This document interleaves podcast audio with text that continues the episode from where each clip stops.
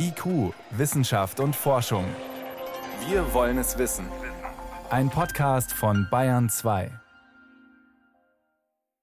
Irgendwo muss er ja herkommen, der Strom, wenn das Gas knapper wird. Jetzt diskutieren wir wieder über Kernkraftwerke. Bei uns in Deutschland sind derzeit noch drei am Netz, aber Ende des Jahres soll auch damit Schluss sein. Der Bundeskanzler sagt, das bleibt auch dabei. Der Ausstieg aus der Kernkraft ist beschlossen. Union und FDP allerdings schlagen vor, die Kraftwerke länger laufen zu lassen. Markus Söder, der bayerische Ministerpräsident, hat heute gemeint, das wäre auf jeden Fall möglich. Aber die Frage ist, geht das so einfach? Und vor allem, ist es sinnvoll?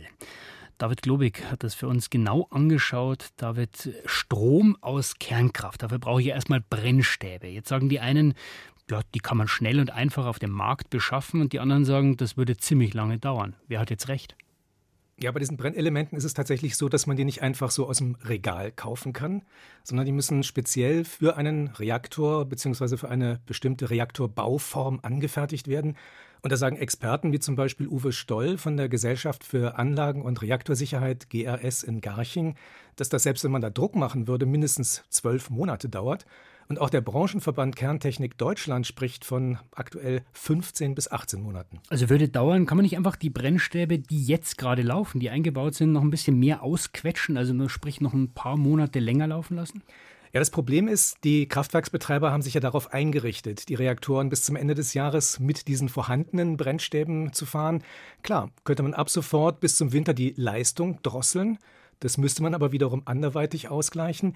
Die jetzigen Brennstäbe würden dann, wenn man die Leistung drosselt, tatsächlich nicht nur das halbe Jahr bis Ende Dezember reichen, sondern bis zum Frühjahr. Aber an der Gesamtstrommenge ändert das nichts, weil es eben kein Ausquetschen der Brennstäbe ist, sondern nur ein Umverteilen. Wann rufe ich wie viel von der möglichen Leistung ab? Und bis zur Lieferung neuer Brennelemente käme man trotzdem nicht. Wie sieht es denn mit der Sicherheit aus? Also jetzt haben wir gerade noch drei AKW, die am Netz sind. Kann man die sicher genug einfach weiter betreiben?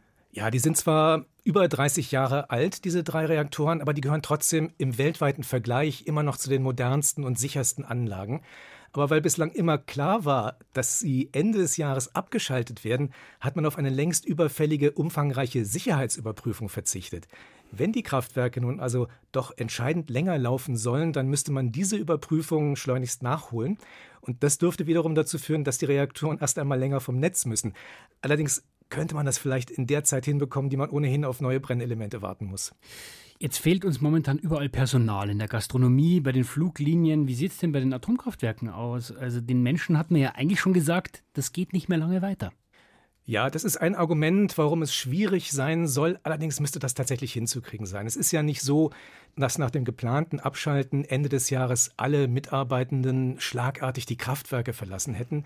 Man braucht ja einen Teil der Mannschaft auch weiterhin, weil unter anderem die Brennstäbe die sind nach wie vor im Kraftwerk ja drin und müssen gekühlt werden. Und dann muss irgendwann auch der Rückbau vorbereitet werden. Also wahrscheinlich haben einige Leute schon eine andere berufliche Perspektive oder sie wollen Ende des Jahres in den Vorruhestand gehen. Aber da könnte man sich ja manche auch noch zum Weitermachen bewegen.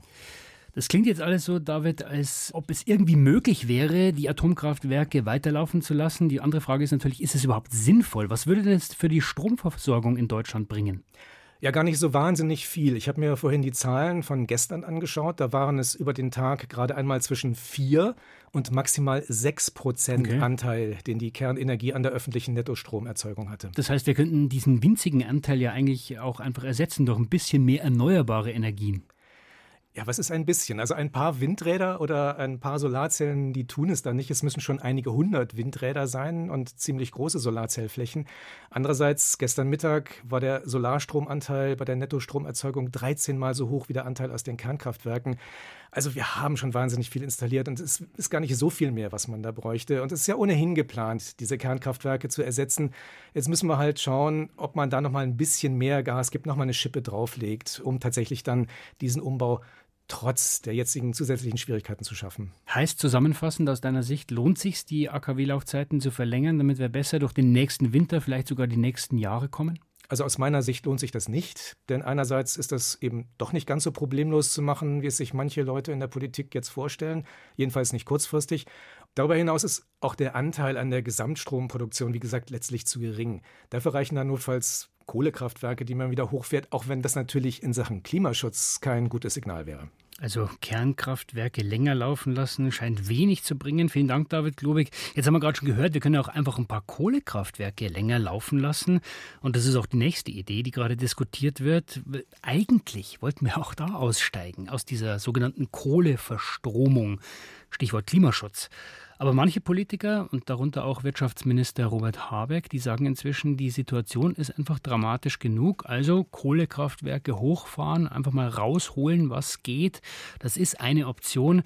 Aber welche Folgen hätte das? Gerade in Bezug auf die von vielen herbeigesehnte Energiewende. Das hat Lisa Wahler recherchiert. Wenn ein Braunkohlekraftwerk eine Kilowattstunde Strom erzeugt, entstehen rund 1150 Gramm CO2-Äquivalente. Nutzt man für dieselbe Menge Strom ein Gaskraftwerk, wird weniger als die Hälfte der Emissionen frei. Gaskraftwerke produzieren aktuell ca. 90 Terawattstunden, sagt David Pfeiffer vom Umweltbundesamt.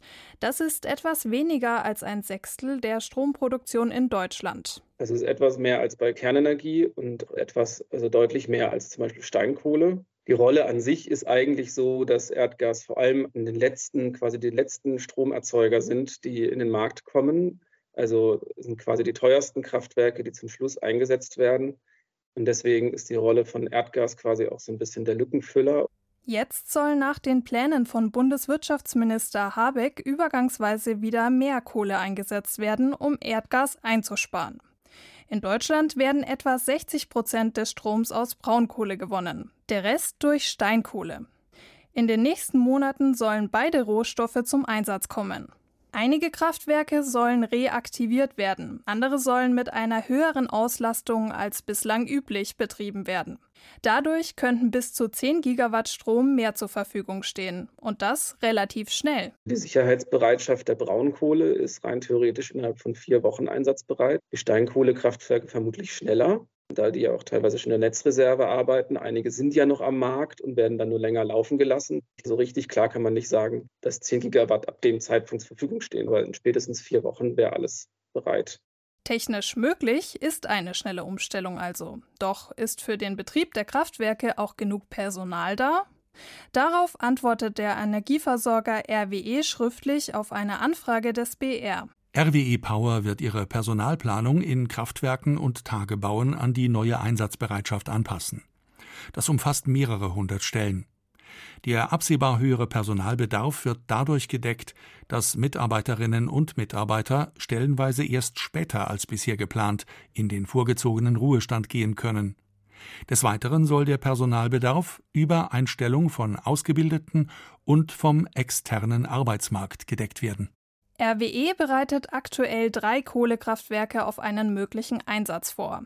Diese Betriebe wären eigentlich im Herbst stillgelegt worden, nicht zuletzt, um die Klimaziele für 2030 zu erreichen. Die Bundesregierung will bis dahin die Treibhausgasemissionen im Vergleich zum Jahr 1990 um mindestens 65 Prozent senken. Verfehlen wir diese Ziele, wenn die Kraftwerke weiterlaufen? David Pfeiffer sagt Nein, wenn es eine vorübergehende Maßnahme ist. Für die Energiewende hat das praktisch keine Folgen, weil es eine kurzfristige Maßnahme ist, die jetzt nur in 2023, vielleicht noch 2024, vielleicht auch schon 2022 wirken wird. Und die Energiewende ist ja eine Sache, die eher über die Mittelfrist, sage ich mal, jetzt noch geschehen wird. Und auf die Emissionen in 2030 hat das quasi keine Auswirkungen. Doch es gibt auch jährliche Klimaziele. In den Jahren 2023 und 2024 könnte es schwierig werden, die einzuhalten. Eigentlich eine schlechte Nachricht fürs Klima. Doch auch Anke Herold, die Leiterin des Öko-Instituts, ist nicht sonderlich besorgt. Im Interview mit dem SWR sagt sie, Das heißt nicht, dass wir in der Gesamtbilanz dann wirklich an unseren Klimazielen scheitern, weil gleichzeitig bedeutet die Situation ja jetzt auch, dass nochmal wesentlich stärker auf erneuerbare Energien gesetzt wird. Die Europäische Union hat das Ziel für die Nutzung erneuerbarer Energien bis Ende des Jahrzehnts bereits von 40 auf 45 Prozent des gesamten Strombedarfs erhöht. Wenn das Gas noch knapper wird, könnten die erneuerbaren Energien in einigen Jahren sogar die Preise senken. Windkraft, Photovoltaik und Co liefern deutlich günstigeren Strom als fossile Energieträger. Bis dahin dauert es allerdings noch ein paar Jahre und bei weiteren Engpässen auf dem europäischen Markt könnten die Preise auch weiter steigen.